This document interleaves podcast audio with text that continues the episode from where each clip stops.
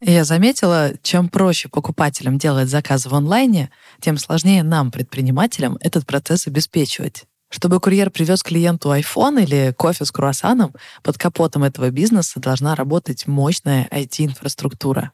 Вот, например, такой кейс. Служба доставки продуктов из гипермаркета работала себе спокойненько, но во время пандемии количество ее заказов резко выросло, а с ним и сама компания. Что предлагает Selectel? Инфраструктуру, которая масштабируется вместе с ростом бизнеса и при этом не теряет скорость. Информация в базах данных обновляется мгновенно. В итоге бизнес вырос в три раза и работает без технических сбоев. Начать пользоваться услугами Selectel очень просто. У них есть подробные инструкции и круглосуточная техподдержка. И развернуть всю эту махину можно из одного окна браузера в интуитивно понятной панели управления. Переходите по ссылке в описании, оставляйте заявку на бесплатную консультацию и получайте бонусы. Их как раз хватит, чтобы вы могли бесплатно протестировать сервис. сейчас я запишу подкаст. Давай запишу подкаст, а потом пошумим. Хорошо? Привет, меня зовут Саша Волкова, и вы слушаете подкаст «Заварили бизнес». Это подкаст о том, как я пытаюсь создать свое первое дело – кофейню в Москве. У меня нет опыта, нет степени MBA, только авантюризм. Это история, которая происходит со мной прямо сейчас, и я не знаю, чем она закончится. Привет, это Артур Белостоцкий, и вы слушаете подкаст «Заварили бизнес». Это последний эпизод второго сезона. Если вы присоединились к нам только сейчас, то, во-первых, добро пожаловать – а во-вторых, советую вам послушать все предыдущие эпизоды нашего сериала. Так вы услышите историю с самого начала. Хотя карантин в Москве практически отменили, Саша пока не стала заново открывать кофейню. Вместо этого она продолжила развивать интернет-магазин. Все идет довольно неплохо, но тут Саша устраивается на новую работу, которая начинает занимать все больше времени и внимания. А еще Саша решает вписаться в новое приключение, которое оказывается намного сложнее и интереснее, чем она представляла вначале. Удастся ли Саше со всем этим справиться? Сначала мне казалось, что я просто ничего не успеваю. Я же вышла на новую работу, вся с головой ушла туда, и времени на то, чтобы докручивать интернет-магазин, просто нет. И я думала, что дело именно в этом, что я не успеваю. Но теперь мне кажется, что дело вообще не во времени. Ну, потому что нет такого, что у тебя ограничено время, и в него что-то не впихивается. Это всегда вопрос приоритетов. И я задала себе вопрос, почему я не успеваю именно интернет-магазин? Из всех своих проектов именно его я успеваю в последнюю очередь.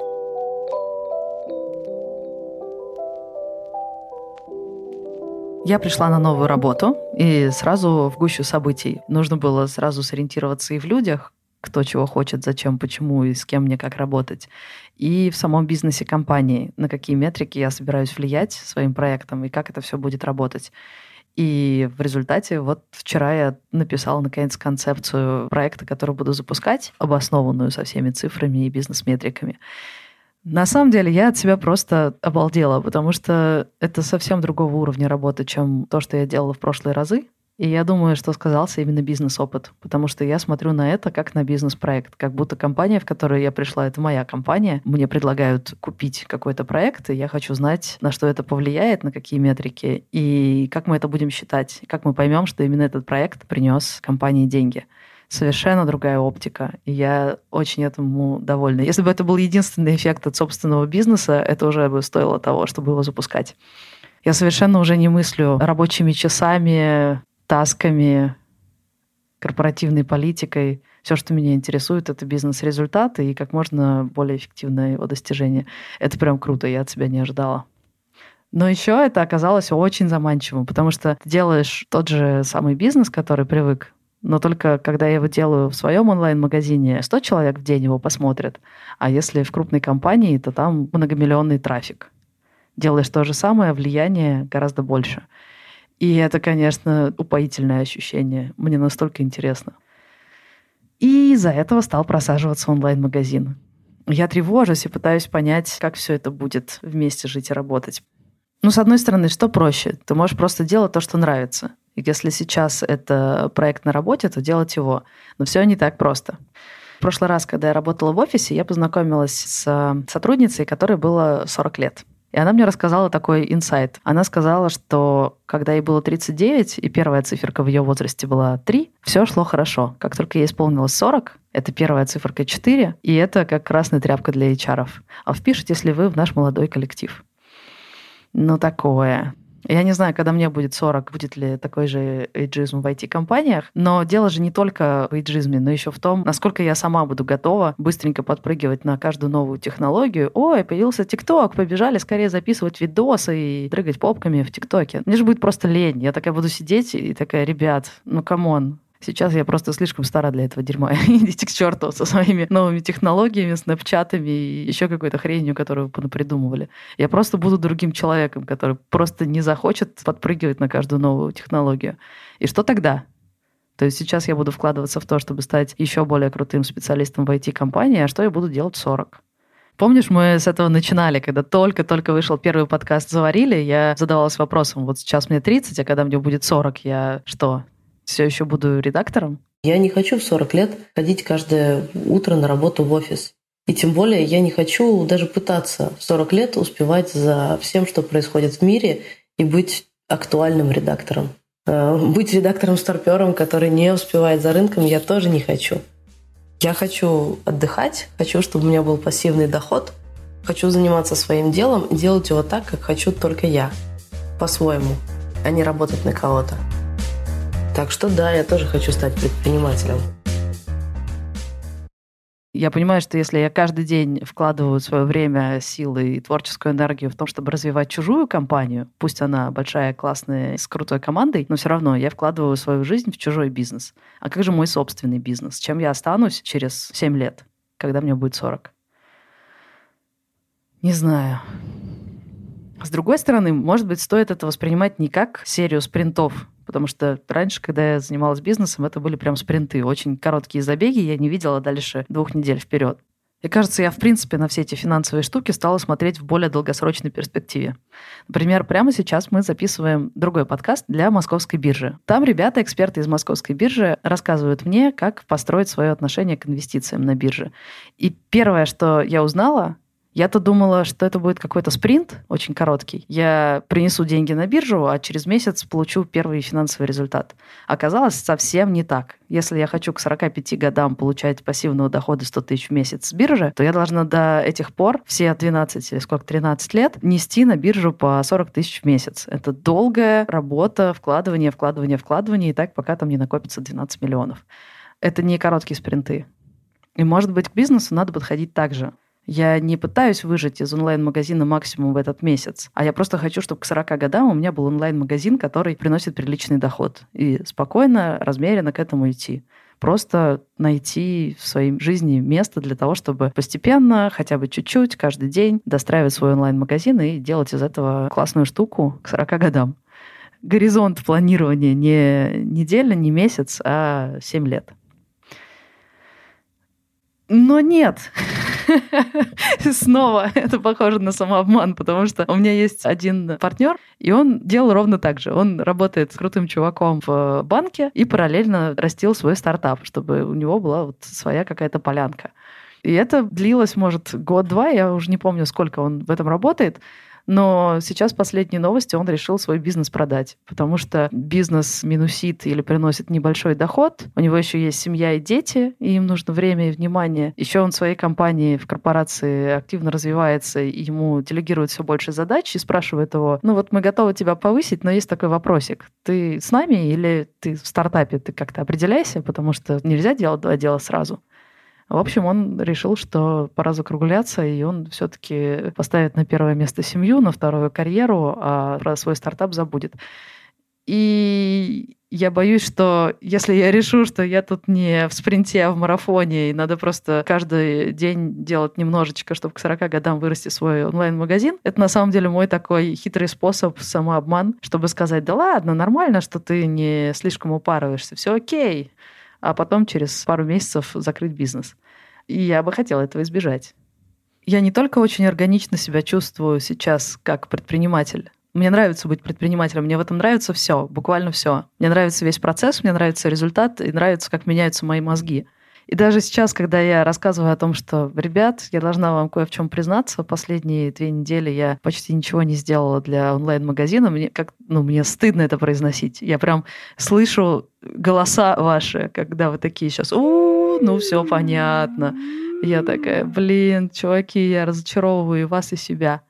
Очень прикольный фидбэк мне дал Сергей Вернигоренко. Это один из наших подписчиков. Он внезапно прочитал мой пост в Телеграме о том, что мне что-то стыдно, что я уехала в отпуск в Питер. Написал мне такую фразу. Вот уж для чего не стоит создавать бизнес, так это для чувства вины за него. У тебя прекрасно получается делать что-то необычное и получать от этого не только деньги, но и удовольствие, кайф. Вот это ценность. Я только к шестому году научился этому, а ты прям с самого начала. Завидую. Мне не надо оправдывать чьи-то ожидания, мне не надо оправдывать ожидания слушателей, которые я себе придумала, голоса, которые звучат только в моей голове. Это та свобода, которую тебе дает предпринимательство, когда ты учишься не пытаться оправдать чужие ожидания, а искать, нащупывать свой путь. Но я могу себе в своей голове думать что угодно. Типа, а давай я буду уделять бизнесу час в неделю, и так постепенно к 40 годам, глядишь, что-нибудь и выращу. Но у меня есть партнер Никита, и у него есть свои ожидания, и мне тоже нельзя его как-то подвести. И когда я Сереже Вернигоренко об этом сказала, он такой, а, ну это другое дело, это отношения с партнерами, потому что есть ответственность, есть коммитменты какие-то.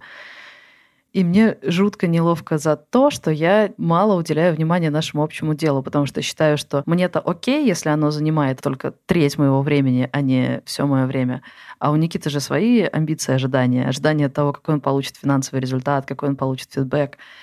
И у меня ощущение, что я его подвожу.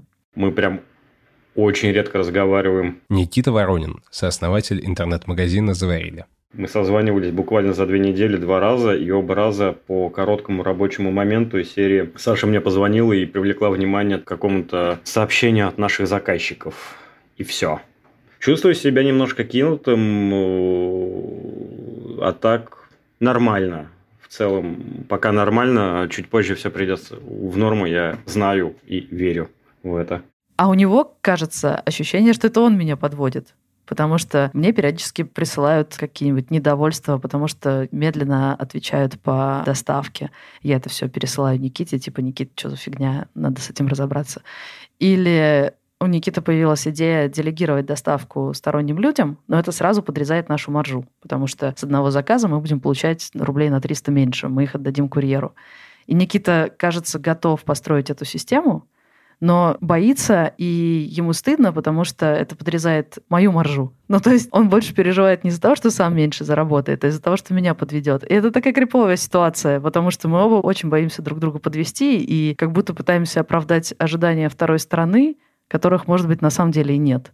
Может быть, я зря переживаю. Может быть, я тут пытаюсь совершить подвиг во имя Никиты и делать два дела сразу, адаптироваться в новые компании и при этом не снижать темпов по онлайн-магазину. А может, он вообще не этого от меня ждет? Откуда я знаю, что он от меня ждет?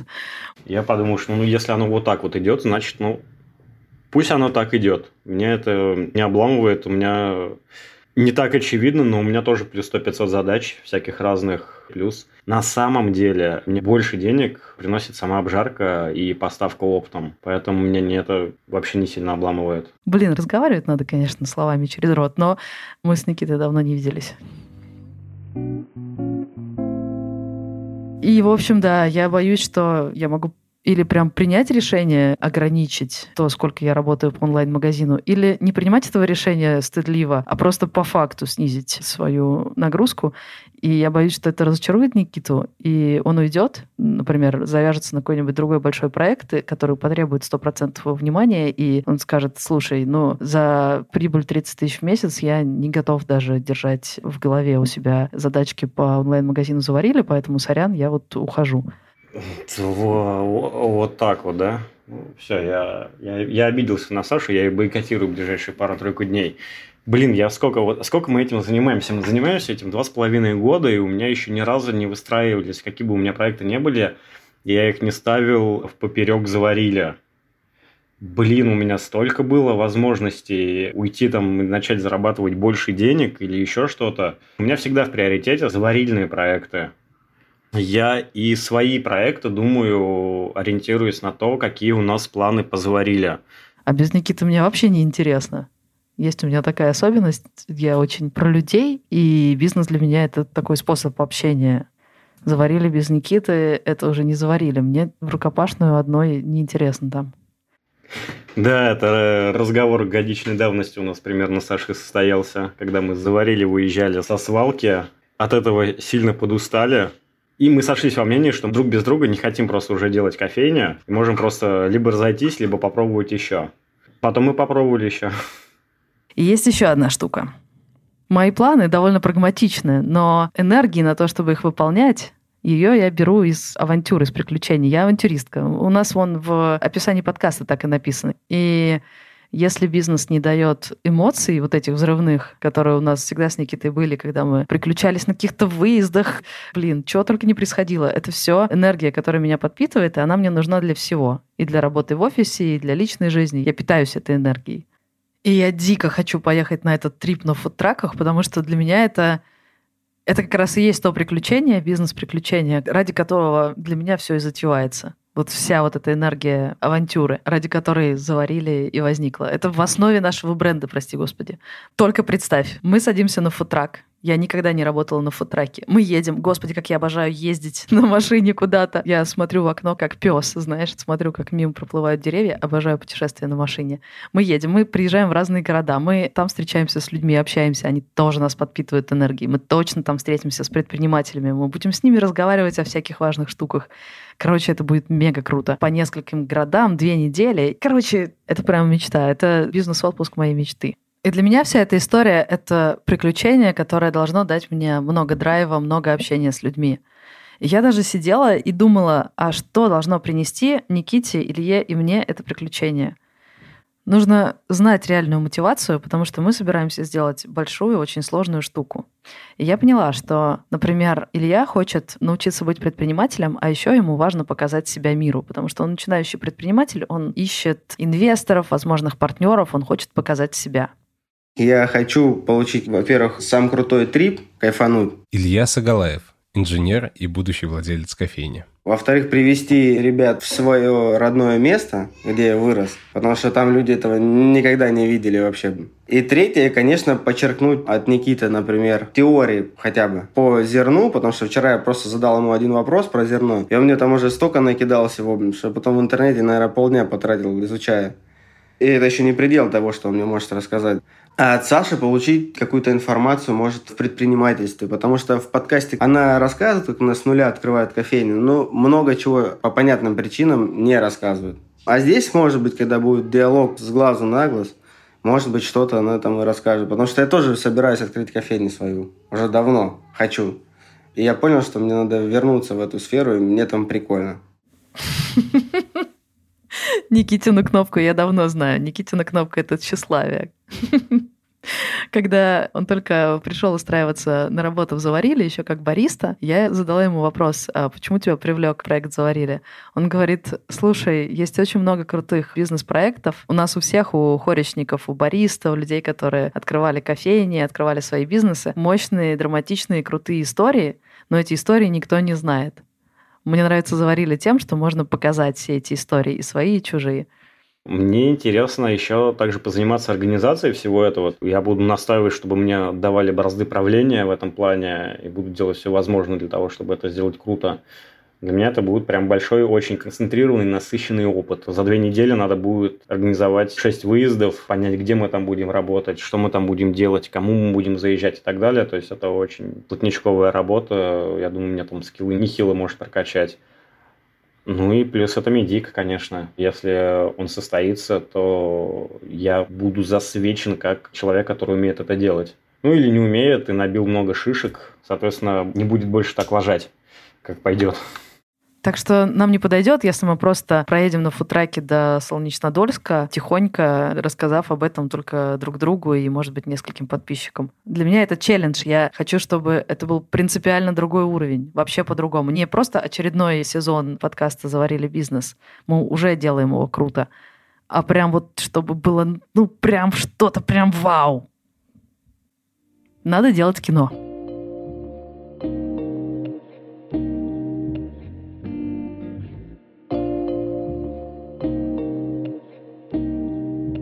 Ну и, кстати, в чате есть мой бывший бариста, а теперь партнер, он тоже обжарщик, Юра, и он сразу это уловил. Вам же надо делать YouTube-канал, и надо все это снимать на видео. Но я хочу еще круче. Я не хочу просто снимать видосики с телефона и по ночам самой монтировать. Я делаю это плохо. И, по-моему, история супер крутая. Это Одиссея.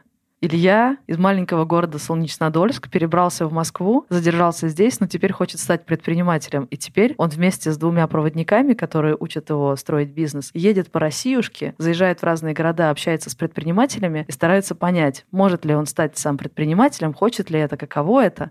И он прямо предпринимательствует, тут же учится, тут же общается с другими предпринимателями из разных городов. И все это путь домой, к нему в родной город, где все заканчивается фестивалем. Да это же Оскар! Ну, в общем, это очень крутой сюжет для видео, и мне бы совсем не хотелось делать его просто с руки снимать на телефон и как-то монтажить, учитывая, что я в этом тупо не разбираюсь. Хочется прям продакшн, хочется сделать крутое видеошоу.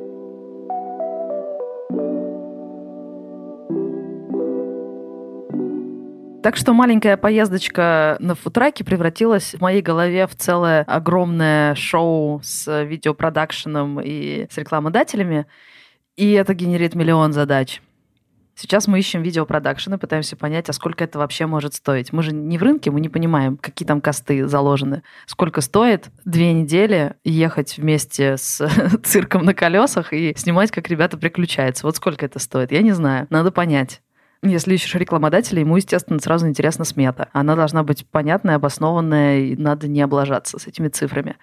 Артур ходит, ищет рекламодателей. Причем и самих рекламодателей, те компании, которым может быть интересен такой амбициозный контент проекта, и агентства, которые могут свести с теми ребятами, кому будет интересен этот амбициозный проект.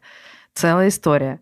Еще для того, чтобы они захотели в этом поучаствовать, нам надо как-то все это представить. Сначала делали-делали презентацию, потом поняли, что в презе теряется большая часть кайфа, потому что человек, который занимается видеопродакшеном, прежде всего хочет видеть лица, понимать, что это за герои, как они общаются, как они выглядят. Ага, целая теперь задача намутить видео, в котором будут и лица, и какая-то динамика, вот вся вот эта культура заварили была бы передана. И в то же время были бы циферки, какая аудитория, на что мы рассчитываем, сколько это будет стоить.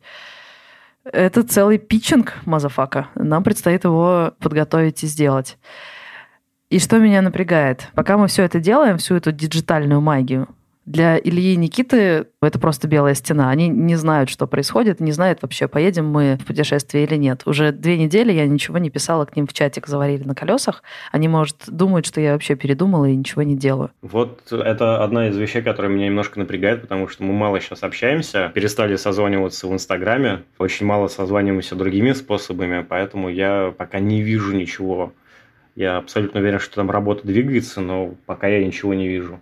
И потом я спросил в чате у ребят, у Саши и Никиты, на каком этапе мы вообще, чем заниматься, потому что мне вот это непонятки и беспокоит меня, потому что уже июль, по идее, скоро в сентябре этот трип уже в конце августа, а я не знаю, что мне делать. Мне кажется, я что-то не делаю. Потом с меня за это спросят, а мне это не готово. Или я даже сидел просто щелкал, не знал, что надо этим заниматься. Еще у них как-то меняются обстоятельства. Никита сейчас открывает обучающий центр. А что, если его эта работа полностью поглотит, и к тому времени, как я сделаю все эти презентации, видео, найду продакшн, найду рекламодателей, все уже будет готово, и тут окажется, что Никита уже не готов ехать. Или я тем более. Илью я вообще не знаю. А еще слышала, его уволили с работы. Начал искать новую работу. Вакансий было море. Сидел, короче, перебирал, выпендривался, по зарплате смотрел. А когда уже уволили и надо было по факту ехать на собеседование, тут уже начались проблемы. Потому что тех вакансий, на которые я смотрел, уже нету. Новые вакансии, которые появляются, они не совсем похожи на то, чем я занимался. И когда я туда приезжаю, мне уже говорят, что моего опыта не хватает. Он слишком узкий для того, что им требуется. На ту зарплату, которая меня интересует. Либо они говорят, о, отлично, вы нас устраиваете, но зарплата у них вообще мизерная. В три раза меньше, чем я до этого получал. Это меня не устраивает. Я сейчас таксую каждый день почти. Знакомый просто один написал, говорит, я сейчас тоже во время пандемии без работы и пошел, попробовал ради интереса взять машину в такси. И за две недели, говорит, там 30 тысяч заработал. Я говорю, ну нормально, за две недели тридцатку поднять. Но что-то я пошел, у меня так не получилось почему-то. Может, он сейчас устроится на другую работу или просто скажет, слушай, ни денег, ни времени нет, сори. Когда мы договаривались, это было два месяца назад, была совершенно другая история, а сейчас я уже не готов. И тогда все мои усилия просто в трубу. Я за это волнуюсь. Я не могу дать точного ответа здесь, но пока я держу в голове, что две недели на этот трип я точно найду. Даже если я устроюсь на какую-то новую работу. Потому что куда я не приезжал, я сразу говорил, что мне в конце августа надо будет уехать на две недели обязательно. А еще нужно как-то подружить финансовые интересы многих-многих сторон, потому что есть Илья и Никита, которые едут в трип и хотят, ну, как минимум, не оказаться в минусах, а лучше подзаработать. Есть мы с Артуром, которые делаем весь этот проект «Заварили бизнес» как медиапроект. Там у Артура есть свои интересы, у меня свои. Еще появляется видеопродакшн, ребята хотят заработать. Есть рекламодатель, генеральные и много маленьких. Они должны каким-то образом сконнектиться, должны не наступать друг другу на пятки и не конкурировать. При этом все хотят заплатить меньше, получить больше. А еще есть какая-то площадка, площадка, куда мы будем выкладывать этот контент. В общем, миллион сторон, и все как-то должны уйти счастливыми из всей этой истории. Надо ее как-то заменеджерить и посчитать. Плюс весь медийный проект «Заварили бизнес» мы делаем вместе с Артуром. Это он стоит за этим подкастом. И Артур нам точно нужен, для того, чтобы поехать в этот трип и рассказывать всю эту историю мультиплатформенную и в подкастах, и в видеопродакшене, и в телеграм-канале. Но у Артура недавно родилась дочка, и ему, возможно, просто не до этого. Варюша, передай что-нибудь слушателям подкаста «Заварили бизнес».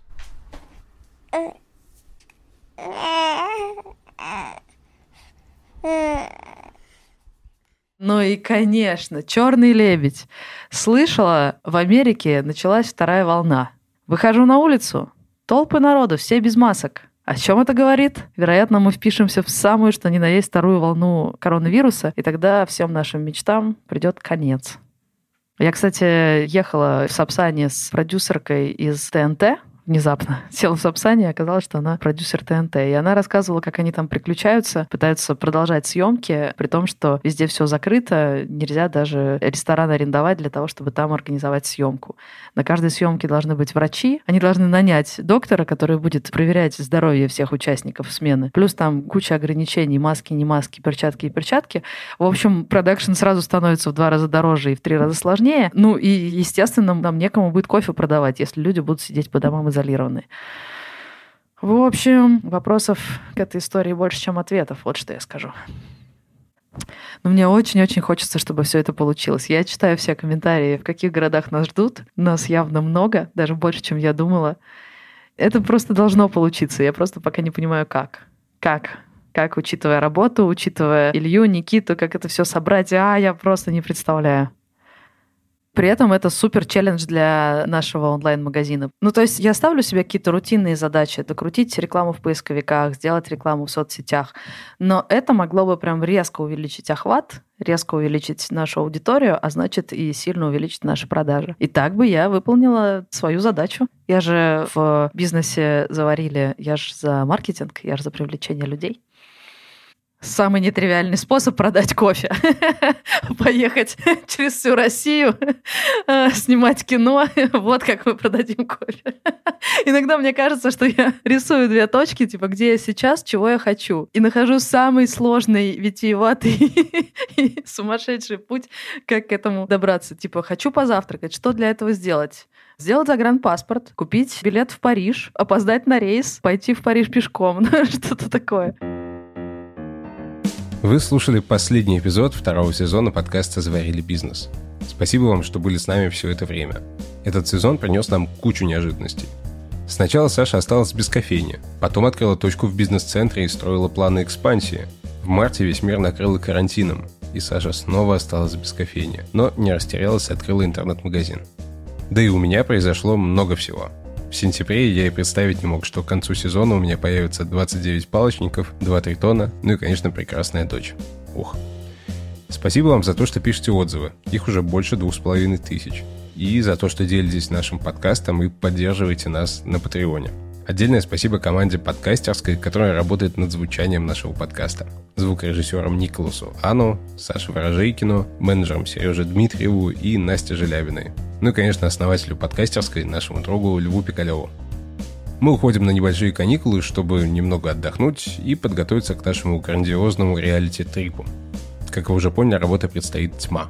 Если вашей компании интересно поучаствовать в нашем проекте в качестве рекламодателя или медиаплощадки, напишите мне на почту. Она есть в описании подкаста, но если вдруг вы слушаете нас на Яндекс Музыке, то вы ее не увидите. Поэтому найдите наш подкаст на какой-нибудь другой площадке. Можно просто ввести в гугле «Заварили бизнес» и там увидите в описании почту.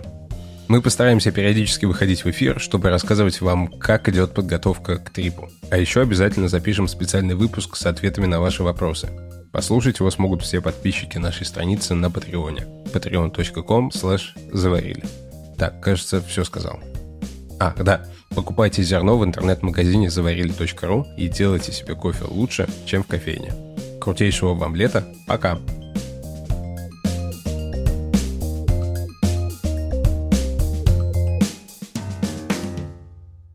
А ты-то что делаешь? Да, вечный вопрос моих партнеров. А ты-то что делаешь? Деньги трачу.